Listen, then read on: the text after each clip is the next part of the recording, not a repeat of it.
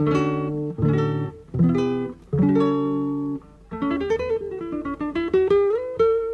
Central 3 apresenta o Cinema Nacional em Revista. É o Central Cine Brasil.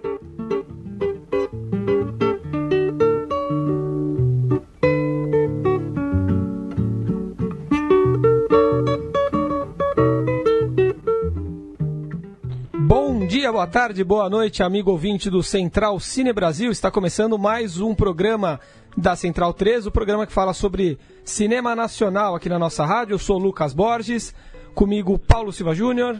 Olá, Lucas. Um abraço para quem acompanha o Central Cine. Hoje com mais um filme fresquinho, estreando. Filme que a gente comentou bastante aqui, a época da Mostra de Cinema de São Paulo. É, sessões cheias, muita repercussão. E agora podendo bater um papo com os diretores e falar de um filme que quem está nos ouvindo já pode conferir nos cinemas. Antes de falar que filme é esse, boa noite, Murilo Costa. Boa noite. Uma honra estar- aqui de novo no Dia Internacional da Mulher, né? E o filme também não vou revelar, vou deixar pra você revelar, mas tem uma mulher muito grandiosa ali nesse filme, com uma grande presença, que é a Gal Costa, né? As cenas Exatamente. com ela são incríveis, fantásticas, pra coroar esse dia de hoje. ao lado de Jardim Macalé e companhia, né? Temos ao telefone, então, para falar de Torquato Neto, Todas as Horas do Fim, filme que foi exibido na Mostra Internacional de Cinema de São Paulo no ano passado e filme que estreia nessa quinta-feira, 8 de março. Marcos Fernando e Eduardo Ares, os diretores desse grandíssimo documentário, belíssimo documentário que fala sobre o genial poeta, letrista, jornalista, artista Torquato Neto. Como vai, Marcos? Tudo bom? Tudo bem, Lucas? Prazer falar com vocês. Prazer é nosso, muito obrigado por nos atender. Eu vou começar fazendo a primeira pergunta, então, a respeito do, do formato que vocês encontraram para esse documentário, que é um formato muito, muito saboroso, né? E, enfim, muito inteligente, Sim, sim.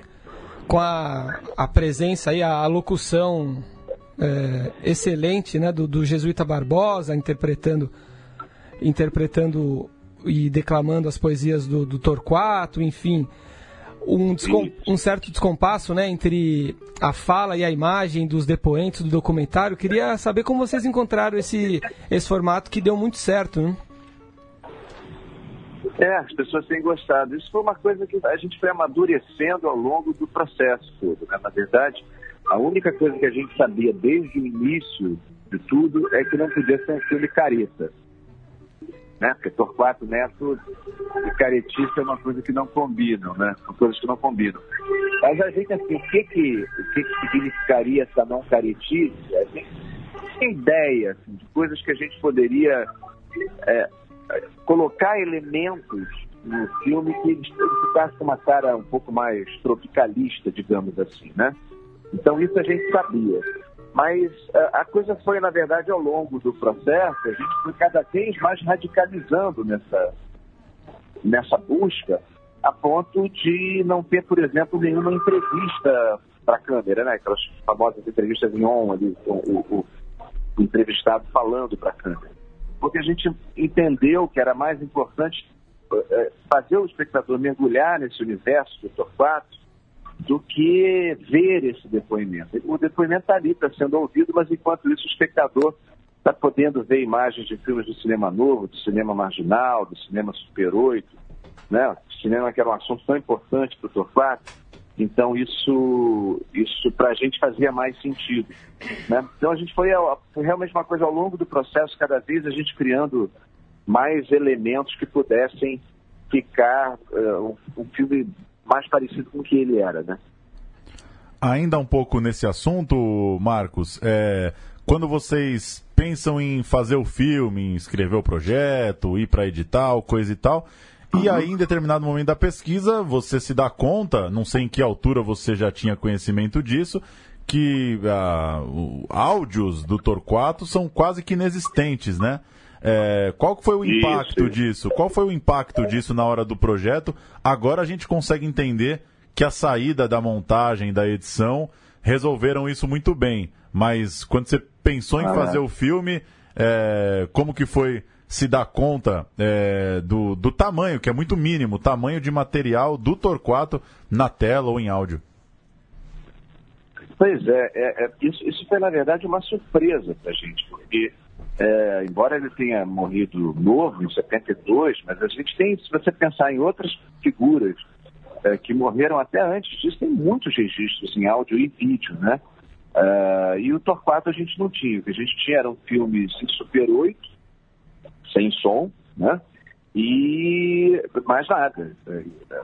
E, e as canções, outras coisas que ajudavam a criar, né? A criar essa, esse imaginário da obra dele. Mas aí, durante o processo, numa entrevista que eu dei para o jornal Globo, aqui do Rio de Janeiro, eu comentei isso. Falei, olha, a gente vai ter que arrumar outros caminhos para mostrar ao espectador como ele pensava, como ele articulava, porque a gente não tem uma entrevista dele, algo que ele esteja falando. A gente tem cartas dele, as cartas sempre foram para mim, na ausência de outras coisas, o que mais aproximava ele, né, de, você entender a figura, como ele era irônico, sarcástico, né, né, da maneira de falar. Então a gente já sabia que as cartas teriam um papel importante no filme para a gente entender melhor o Torquato. Mas aí não tinha áudio, né? não tinha nada.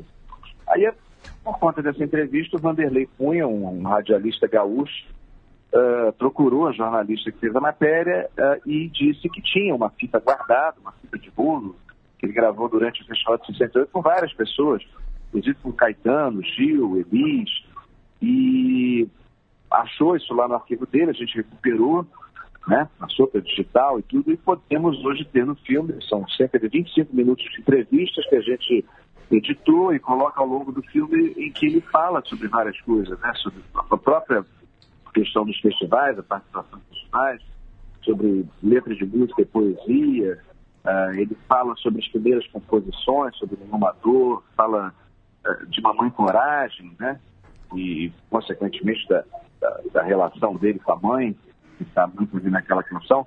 Então é, a gente pôde, de mexer nesse, nesse assunto, revirar esse baú do Torquato, acabar encontrando esse áudio que deu um, um brilho novo ao filme, né? É, Marcos, boa noite. Aqui é o Murilo falando. E como esse é um dos Sim, grandes destaques do filme mesmo, a montagem, né, um grande filme de montagem, vou continuar mais um pouquinho nesse assunto aqui. É, o Torquato ele é um cara que escrevia muito para voz alheia, né? como letrista. Ele escrevia e outra pessoa interpretava. E no filme vocês estão escrevendo com imagens alheias, né? Vocês estão criando ali uma poesia visual com imagens dos outros. E criando ali um grande recorte, cheio de referências, bem no clima da Tropicália, né? Bem pop, bem espírito da época. Então eu queria que você falasse um pouco sobre a escolha Isso, desses a materiais é. que compõem né, os filmes, as, as, as outras imagens que você compôs esse mosaico. Eu queria que você falasse um pouco sobre a escolha delas. É, a escolha, a, gente partiu do seguinte princípio, a gente tem que ficar ali na, no, no, imaginário do Torquato. Então a gente pensou em filmes daquele período, uh, filmes mais especificamente ainda do cinema marginal, do cinema novo, do cinema Super 8, que era, ele, ele, inicialmente adere ao cinema novo, depois vira um crítico do cinema novo, mas ele esteve ali junto do Glauber, ele, ele estava até em Salvador na época que o Glauber filmou Barra Vento, é, depois se junta ao pessoal do, né, do, do, cinema marginal e depois com Ivan Cardoso, Super 8, etc. Então a gente já sempre achou que aquilo ali era o que faria mais sentido para dialogar com os depoimentos sobre ele, né? Que transportaria o espectador pra quase para a cabeça dele, sabe? Para o jeito que ele escreveu. Eu acho que é, o, o, que a gente vê em grande parte desses filmes, o que a gente vê em imagens em parte desses filmes, é muito do que o, o Torquato fazia na poesia. Quer dizer, há um diálogo, ainda que torto, né? Vocês viram o filme sabem que muitas vezes a gente conseguiu até juntar essas imagens aos depoimentos de uma forma que, que ela ilustra né, mesmo aquela fala, é, mas mais importante nem era isso. A gente foi uma sorte que a gente deu numa pesquisa muito grande e num trabalho brilhante que o João Felipe Freitas fez de montagem é, e que todo mundo contribuiu, cada um lembrava de um filme, né? Todo mundo já tinha, às vezes, quando a gente decidiu fazer isso, lembrava de filmes que, poxa, esse filme vai servir bem para aquela sequência, tem uma cena, tá o filme que né, dialoga bem com aquele depoimento. Então a gente sabia que aquilo era, era o que mais aproximaria o espectador do universo do Torquato. Daí a escolha desse, desse período específico A gente chegou até a usar em alguns momentos, o Sofá, obviamente, ele era um cinéfilo, o interesse dele não era nem, nem só em cinema nacional, ele falava de Pasolini, então a gente chegou a ter uma cena do Teorama em dado momento, é, coisas que a gente buscou a partir dos escritos dele, colunas de jornal, então coisas que ele gostava também, né, para compor essa, essa, essa coisa visual que está lá no filme. Então é, é, é, muito imaginando o que, o, o que imagens é, dialogariam com a obra dele de alguma forma. Né? É, vocês conversaram agora é, sobre a escassez de registros de áudio né, que existem do Torquato e o que se diz é que ele acabou sendo é, apenas um letrista, né? Não subiu ao palco porque cantava muito mal, né? Até declamava muito mal. Isso, isso. Vocês isso, não é. chegaram a, a, a, testemunhar, a ouvir nenhum registro desse? Não, registro não. A gente tem algumas fotos dele no palco, ou seja, houve realmente uma tentativa de. Não sei se eu diria, não diria uma tentativa de iniciar uma carreira, mas enfim, alguma tentativa de fazer algo como os, os pares dele estavam fazendo, Caetano e Gil, estavam gravando, estavam se apresentando. Então a gente tem fotos dele num show, uh, se não me engano, no Teatro de Arena, no Tereza Raquel, lá em Copacabana, no Rio de Janeiro, e, mas, assim, a gente tem dois relatos que acabaram entrando no filme, um do Tom Zé e outro do Hélio, cunhado dele, de que ele realmente era muito ruim cantando. Assim. Hum. O Tom Zé disse que conheceu duas pessoas na vida que não conseguiam entoar, assim, não conseguiam cantarolar afinadamente qualquer coisa. E uma delas era o, era o Torquato.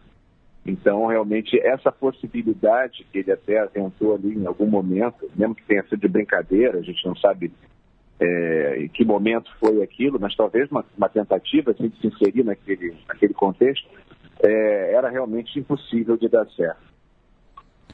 É, Marcos, voltando um pouco para essa, essa estética do filme. Eu posso agora passar para o Eduardo aqui para ele falar um pouquinho também com vocês? Claro, por favor. Ou ainda temos mais tempo? Não, temos tempo. Pode passar sim, então, por favor.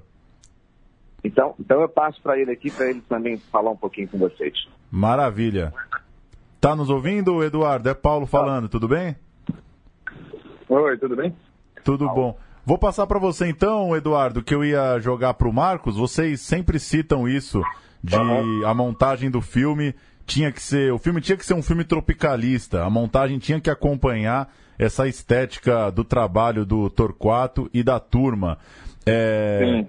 É Sim. muito. É, eu queria que você, que você consegue definir um pouco melhor isso. Qual que é a quando você tem lá a ideia de fazer um filme sobre o Torquato e pensa, não dá para ser um filme careta, não dá para ser um documentário convencional, é, exatamente que referências que você passa a ter a partir daí? Como que você é, se aprofundaria um pouco nessa questão do que, que é fazer um filme tropicalista para você?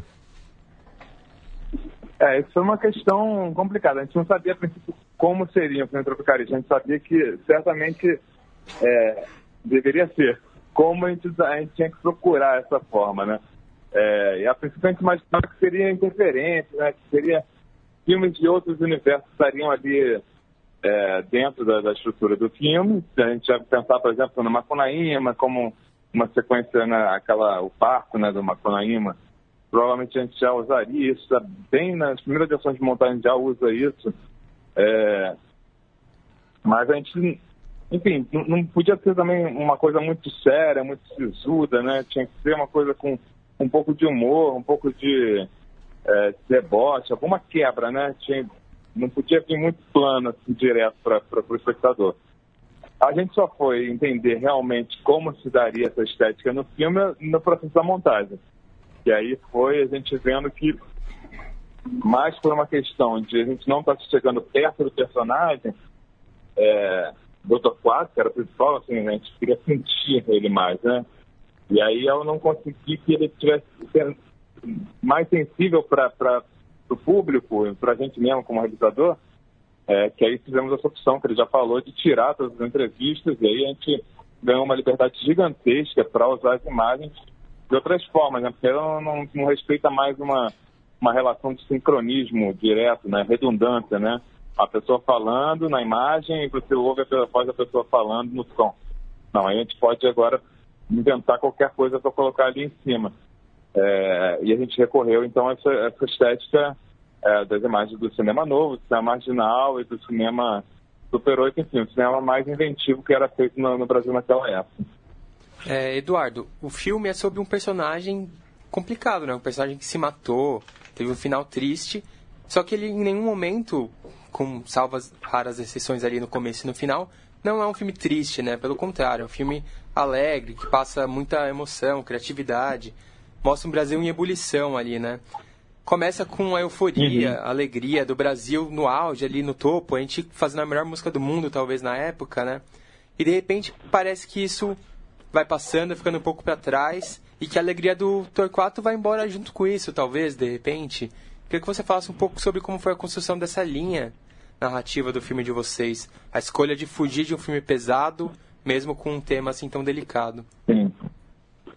É, não, eu acho que o filme tem é, é, é muita tristeza também, ele traz essa, essas é, vários tipos de emoções, mas ele não, não tem realmente esse peso, assim, né? Apesar de a gente estar falando de uma pessoa que se suicidou e que tinha as angústias muito sérias, né? Assim, ele passou por internações voluntárias, né? Ele ia se internar para tentar lidar lá com seus fantasmas e tal.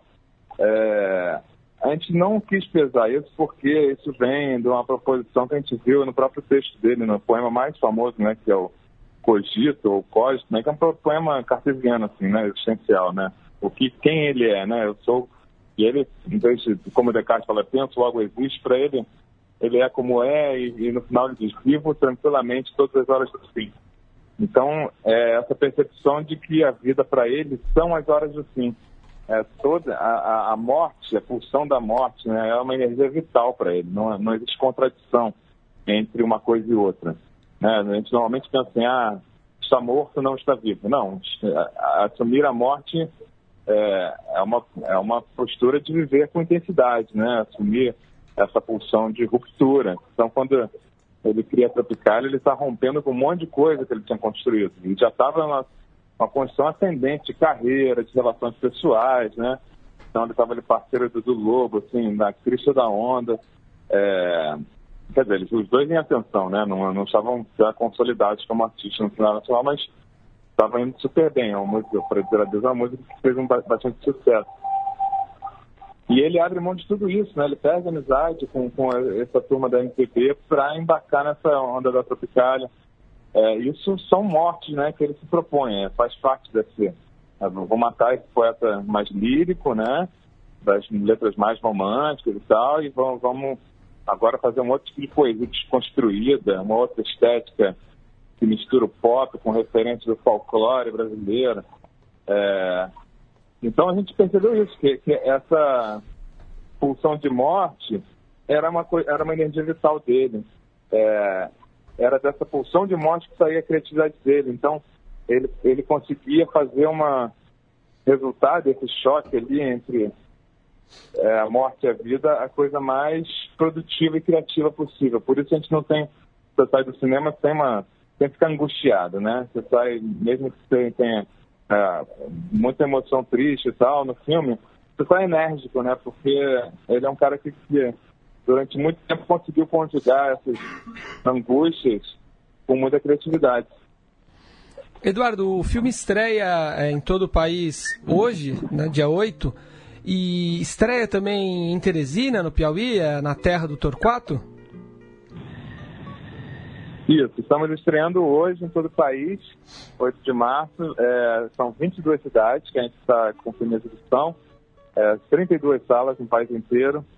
E em Teresina também, claro, a gente não podia deixar de ter o filme em exibição em Teresina. A gente está muito curioso para ver é, como é que o filme vai, vai fazer de público lá, se o pessoal vai gostar. É uma das pratas que mais nos interessa saber a, a recepção, né? Porque Torquato é um dos ícones mais importantes da cidade, né, do estado do Piauí.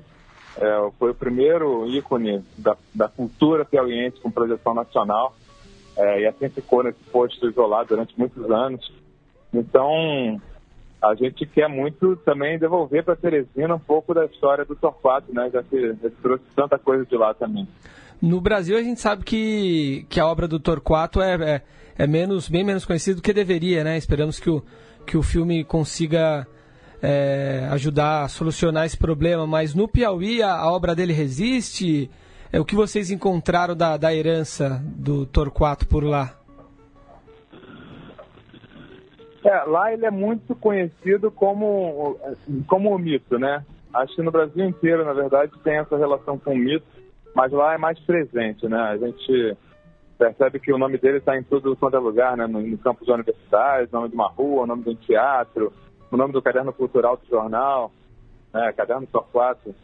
É, mas eu não tenho, isso aí, enfim, eu não, não, não, não vivo em Teresina, então eu não, não sei como é que a produção artística e poética dele mesmo é difundida localmente, eu não sei. Até por uma, uma, uma questão do mercado editorial nosso, né? Que até agora estava é, sem livros deles em formato na banca, né?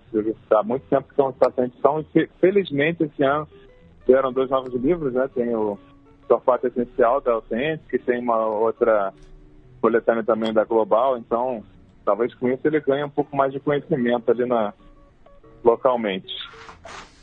O Eduardo. Mas certamente em Teresina as pessoas sabem mais da existência dele, isso não tem a menor dúvida. Uma última da minha parte, Eduardo. Essa, essa geração do Torquato, né? Esse pessoal que, que hoje está aí na casa dos seus 70 anos, 70 e poucos anos, vários deles ganhando filmes nos últimos anos, né? É, enfim, o Ali, Jardes, mesmo os filmes sobre, sobre os festivais da música no final dos anos 60 são filmes bem recentes. É, Onde que você. Quais são os filmes irmãos aí do, do Todas as Horas do Fim? Como é que você acha que, que o Torquato, o filme do Torquato, dialoga com essa produção aí de, de, de documentários, de biografias que tem sido feitas nos últimos anos? É, eu acho que vai ao encontro desses títulos mesmo, assim, são, são, são filmes que justamente estão ali revisitando esse, esses artistas daquele período é, eu acho que o Quanto Cinema Permanente, o filme sobre o Hélio Salomão, é um filme deslumbrante, inacreditável. É, a gente até viu esse filme, comentou e tal, né? Eu e o Marcos a gente discutia algumas referências. Esse era um filme que a gente, nós dois gostamos muito. Mas era um filme, por exemplo, impossível para a gente fazer, né? Porque ele parte de uma, ele parte de uma condição material totalmente oposta da nossa, né? Que é uma, um excesso de materiais, um excesso de filmagem, né? O Sérgio Nader essa, isso, é isso o nome dele? Carlos Nada. Carlos Nada. Isso. Isso, Carlos Nada é, filma ali durante muitos anos, né?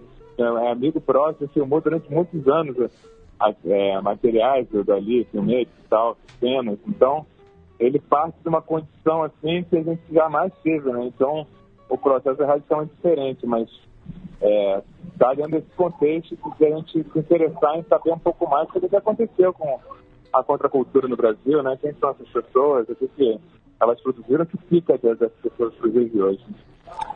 Eduardo, muito obrigado a você e ao Marcos é, por nos atender. Parabéns pelo filme e muito sucesso.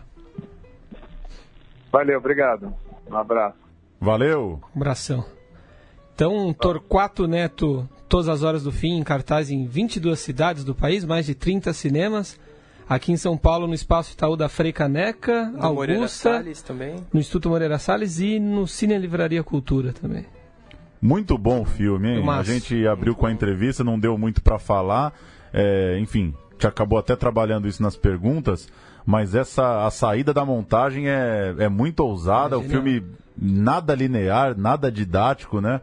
Uma loucura visual mesmo, uma viagem, né? Uh, ouvir os depoimentos. Sim é, com, com as imagens de clássicos né, do, do cinema é. novo, do cinema marginal. E grande atuação, dá pra dizer, do Jesuíta Barbosa, realmente. Sim, né? Tá Dá um muito bem. tremendo peso ao filme, né? Espetáculo. Eu acho que não. É, até é, ele citou né, o, o Pan Cinema Permanente, são Sim. vários desses filmes. Os Jardes que eu citei também, do Eric Rocha, tem, essa tem bastante de, comum realmente tem com o Pan Cinema, né? De, a, também. É... E o próprio cinema novo do Eric, né? Também, também. Bastante, né? É um filme né? de montagem é. também, não tem depoimentos. É. Muito, muito interessante mesmo. Acho que estão de parabéns. A saída é ótima, né? E, e, muito maluco isso, né? De um, um cara que morreu em 72 ter um áudio, né? Pois é, é. E não ter nada de registro de vídeo, né? Um cara que é. era tímido. É, é tímido não, mas não, não, não era muito bom de se expressar. Uma ruim, né? E não temos nenhuma imagem, né? Do cara em cima de um palco, ou do é. cara numa roda, né? Mas tem É. uns Super 8 bem ricos também, né? Pelo menos O- pra compensar um pouco. O Sim. vampiro de, de Né? Copacabana ali. Não, esse é outro. né? Mas, enfim, o Nosferato, né, da, da praia. Genial o filme, vale a pena assistir, né? Muito. Vamos. Bruno Graziano Olha chegou aqui, hein? Boa noite, Zé. Tudo bem? Tudo, ó- tudo ótimo. Não, não assistiu ainda o Torquata? Não tive a oportunidade, mas eu verei. Filmaço, hein? Vale, vale muito a pena. Esse é. Esse acho que vai ser. Vai ser falado por muito tempo ainda. É, eu saí do Sim. cinema direto pro programa, vi agora há pouco, terminou meia hora atrás, vim imerso no filme realmente. Porque as imagens te jogam na época, né? É. Sim, sim. Paulada. Mas muito, o muito Bra- bom. O Brasil daquele tempo era demais, a gente tava no auge.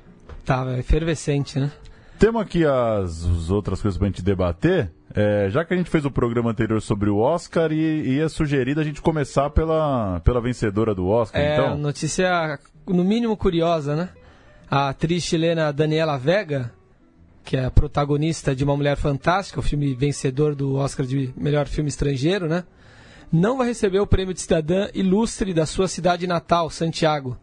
O prefeito é, de Nunoa, na verdade, é um distrito de Santiago, né, da onde a Daniela vem, diz que não entregaria essa distinção à atriz porque nos documentos dela constam um nome de nascimento, que é masculino.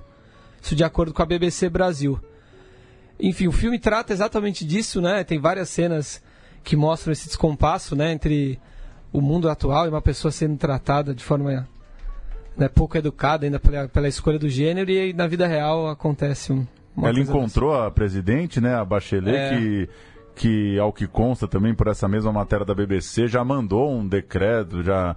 Enfim, tem um projeto já tramitando no, No na- no parlamento local para que possa se mudar o nome, No né? Brasil, no- há pouco tempo documentos. atrás, né? Isso se tornou possível, Isso né? foi possível. Uma coisa meio gradual, né? Teve uma época que é, você se podia, você podia se matricular numa universidade, por exemplo, com seu no- chamado nome social, né? A coisa foi andando gradualmente, mas curioso, né? Sim. Querer homenagear a, a atriz que é, acaba tendo essa, essa, essa mesma história na, na ficção, né? Pois é, e É, mas convenhamos, né? Apresentou um prêmio no Oscar É, com também, um né? destaque.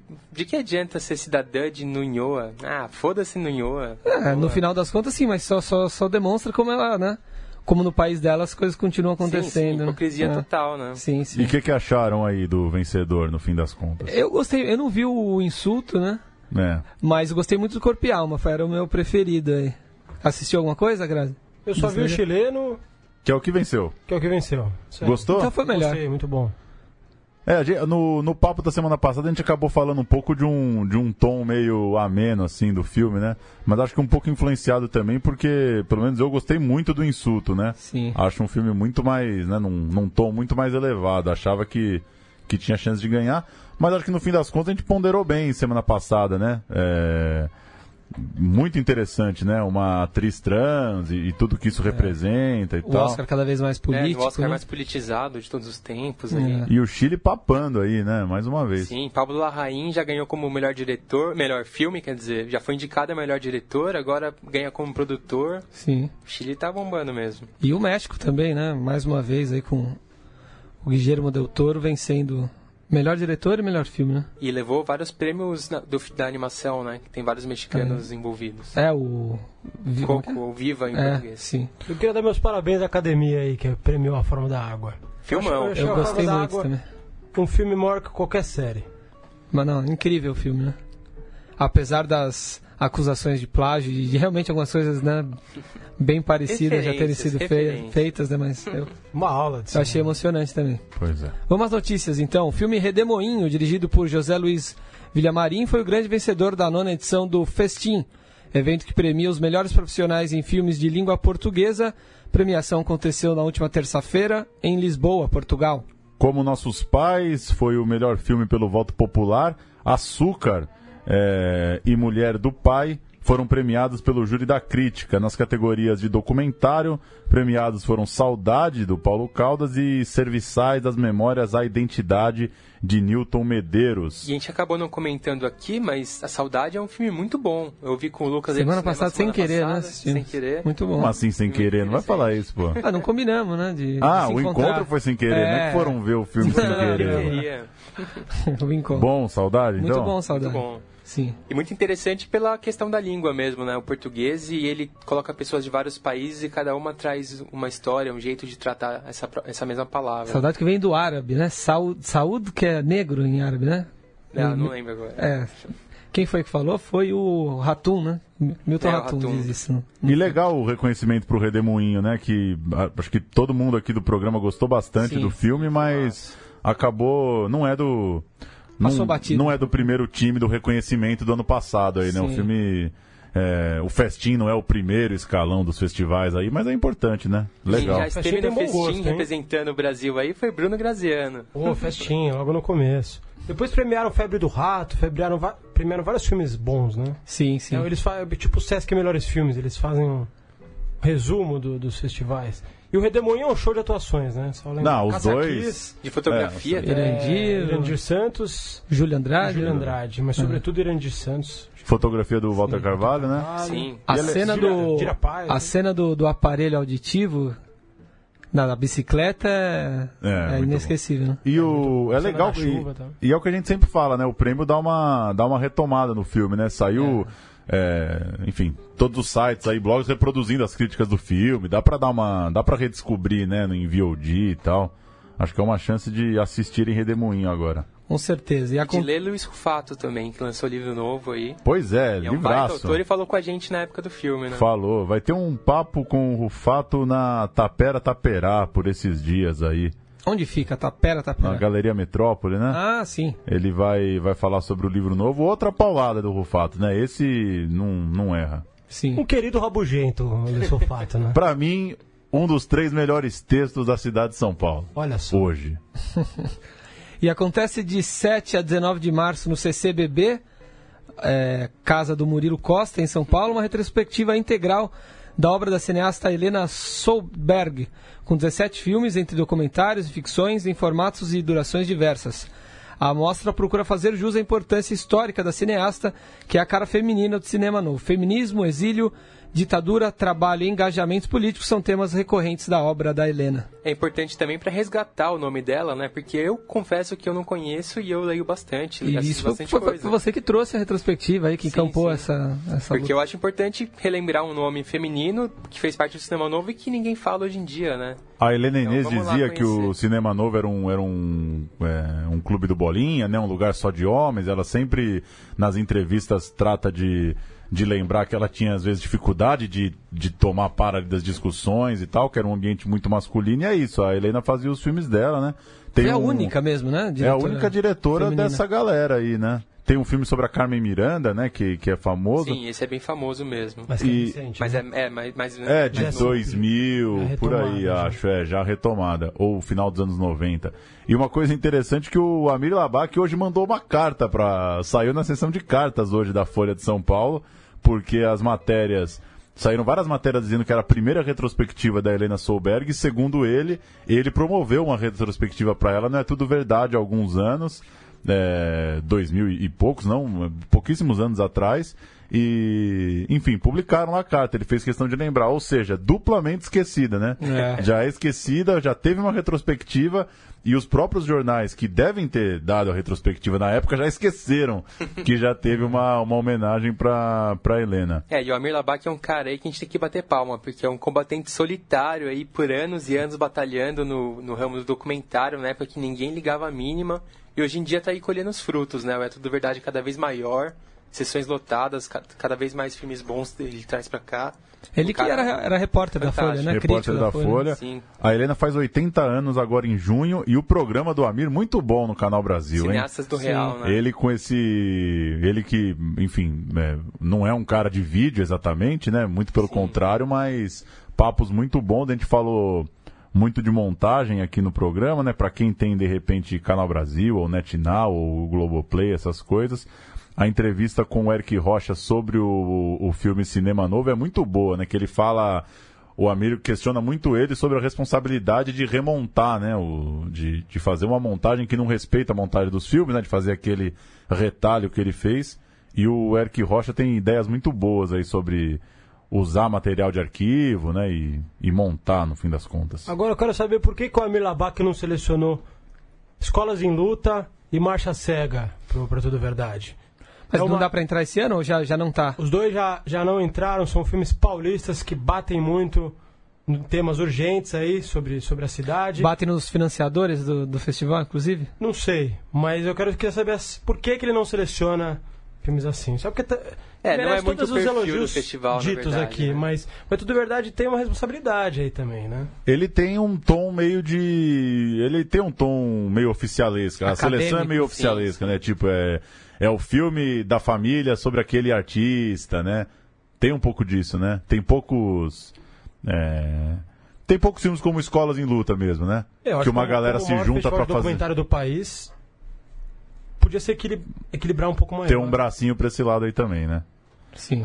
A Associação de Comunicação Educativa Roquete Pinto firmou nessa semana um termo de contrato com o MINC e com o MEC para fazer a gestão da Cinemateca, a mais antiga instituição de cinema do país, responsável pela preservação também do maior acervo audiovisual da América Latina. A, a SERP, que é a sigla para a Associação Roquete Pinto, assumirá a gestão integral dos núcleos de preservação, documentação e pesquisa, difusão, administração e tecnologia da informação da Cinemateca em regime de organização social num contrato até 2021. Segundo o ministro Sérgio Sá Leitão, mas, mais três instituições culturais federais devem passar para esse regime de organização social até o final do ano. É o regime que do- do basicamente MIS, é, né, é passar, é passar o passar para alguma associação a gestão do espaço, É, né? a associação pode contratar sem licitação, né, sem, Sem concurso, concurso. público. Um, É um tipo uma um PPP para é. gerir, né? É, Um- pode receber financiamento privado, enfim. Com o MIS deu muito certo, com algumas instituições tem dado certo, né? Se eu não me engano, a Cinemateca já operou nesse modelo por um tempo, mas não tenho certeza. E facilita o dia a dia, né? As coisas ficam mais ágeis. Mas É, tem sempre um certo risco envolvido, né? Não vou opinar porque eu não li tanto sobre isso, mas tem sempre os dois lados, né? É, queira ou não, a, existe uma burocracia, né, no funcionalismo público, enfim, na... Sim, você, como que você vai organizar uma mostra sobre um tema urgente se você tem que abrir licitação, demora é. seis meses, aí tem que contratar funcionário. Então acho que o meio termo pode ser uma boa saída, sim.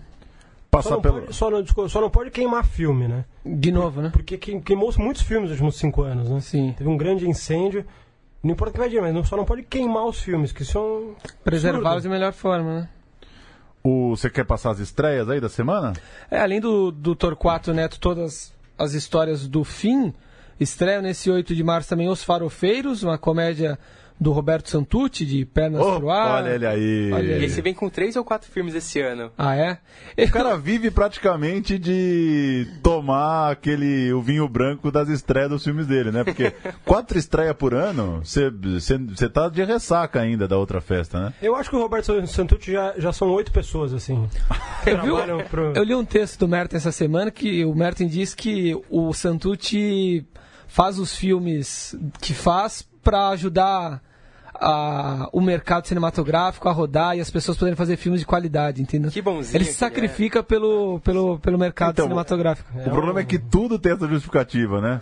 É. Ou Você vai perguntar lá no UOL, vão falar que fazem notícia fazem de é Big Brother pra- pra pro dar audiência sobreviver. e bancar as notícias boas. Mas daí só tem Big Brother na home. É, então você não vê as notícias boas também. Pois é, é o- é parecido com o que acontece com o Santos. É o que alega ele, enfim. Se ele tem essa intenção, dá pra ele melhorar o trampo, Dá né? pra melhorar um pouquinho, Dá né? pra ele promover filmes independentes, então. Pois é, vamos ver o que vem por aí com Os Farofeiros. Vai ter também, a partir desse 8 de março, um documentário sobre a imigração italiana no Brasil. Para ficar na história, o nome do documentário, de Boca Amigotto. E o documentário A Imagem da Tolerância, de Joana Mariani e Paula Trabulsi, que trata da fé em Nossa Senhora de Aparecida. Tem mais um aí estreando que não tá na sua lista, que eu vi o trailer hoje no IMS, Instituto Moreira Salles, e é o Imagens do Estado Novo, né, do Escorel. Ah, Vai é? entrar só no Instituto Moreira Ah, Salles. só por isso que não estava no não site é da Ancine, então. Mas parece incrível, né? Um trabalho de reconstituição de época, de pegar imagens oficiais e contar com elas a história do país, né? Que tem um pouco a ver com o que foi feito na Romênia, com videogramas de uma revolução e a autobiografia do Nicolai Ceausescu, que também é um trabalho de montagem. Você pega só imagens oficiais e, dá, e subverte elas, né? Conta a história Bacana. do país com as imagens da época. E Escorel, né? O Escorel falou que das pretensões dele de fazer documentários históricos até o final da, da ditadura militar, ele não vai conseguir porque ele vai morrer antes, porque são muitos. Já admitiu? E ele já cobrou a nova geração aí pra te- continuar. Então já todo É um mundo- trabalho necessário, né? Urgente, de preservação da história do país mesmo, né? Sim.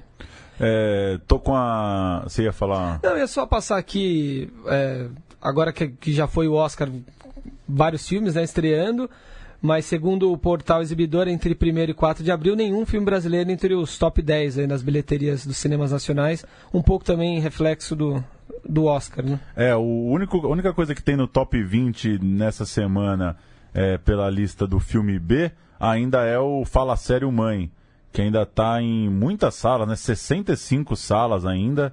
Já bateu 3 milhões, né? 3 milhões 10 mil é, numa, numa conta aqui. Deixa eu só ver. É, é, é dessa semana, de até 4 de março, né? Até o final de semana passado, bateu 3 milhões o Fala Sério Mãe.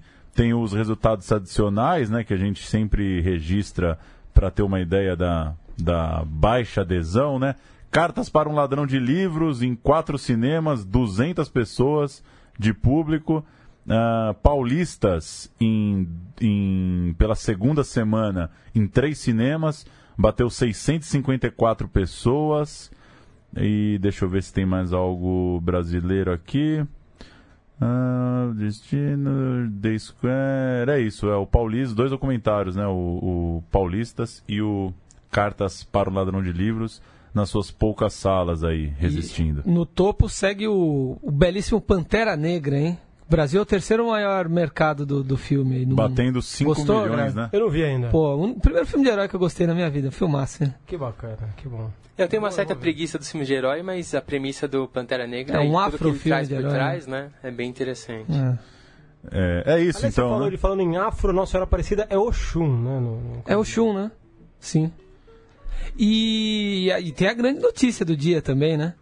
Cordel do, do Fogo Cantado voltou por causa de Bruno Graziano, Paulo Júnior e companhia, né? Grande, grande retorno, né? Do Cordel. Caramba, hein? Tá de volta, né? Graças a vocês, então. Conta aí a história. Foi, foi o Cordel fez uma, duas, fez uma trilha original pro filme. E no momento em que o Pro largou as, as botas. largou as botas, eu, no momento que a gente mostrou o filme para pro Lirinha, somente pro Lirinha, a banda não estava em São Paulo, ele ele ficou muito encantado com o uso que a gente fez, encerrou o filme com uma música que já existia, né? O Cordel Estradeiro. É, ele chamou ele pra assistir o corte, meio que pra pedir uma autorização pra usar uma música já do Cordel, de certa forma, Já do Cordel e e pediu uma fazer o convite pra uma original. Só que eu aquele momento que ele viu uma nova geração se apoderando da, da arte dele, que já é é, apoderada de uma arte anterior, porque ele usa versos de poetas antigos, ele chocou e acho que de- a partir daquele momento que ele falou, pô, Cordel, acho que chegou a hora de, de voltar. voltar. Ele já tinha, com certeza já tinha essa vontade, mas o, o, o despretensioso convite do filme despertou aí. O estopinho. Parabéns, hein? E o Acho- largou as botas e, caiu no- e mergulhou no céu, tá passando direto no AMC na, na TV a cabo aí. Pra quem AMC. tem, Isso é aí. facinho de assistir. Acho que fez o ciclo do hiato, né? A banda acaba. Aí todo mundo acho que fica aliviado, vai fazer seus trabalhos solo. Aí chega uma hora que as pessoas começam a né, ressignificar os trabalhos da banda, acho que já faz a curva, já faz sentido se reunir de novo, né? Ah, é, daquela saudade, 2011, o último show, né? É, Se não me isso. engano, o Marco 11, Zero de né? Recife. É, Quem foi diz que é inesquecível. Sete anos aí. E nessa sexta-feira, 9 de março, sai o primeiro single do, do CD novo. Shows aí pra todas as capitais. Bacana demais. Valeu então, senhores. Até semana que vem. Valeu. Filmaço Torquato, hein? Filmaço. Assistam. Até.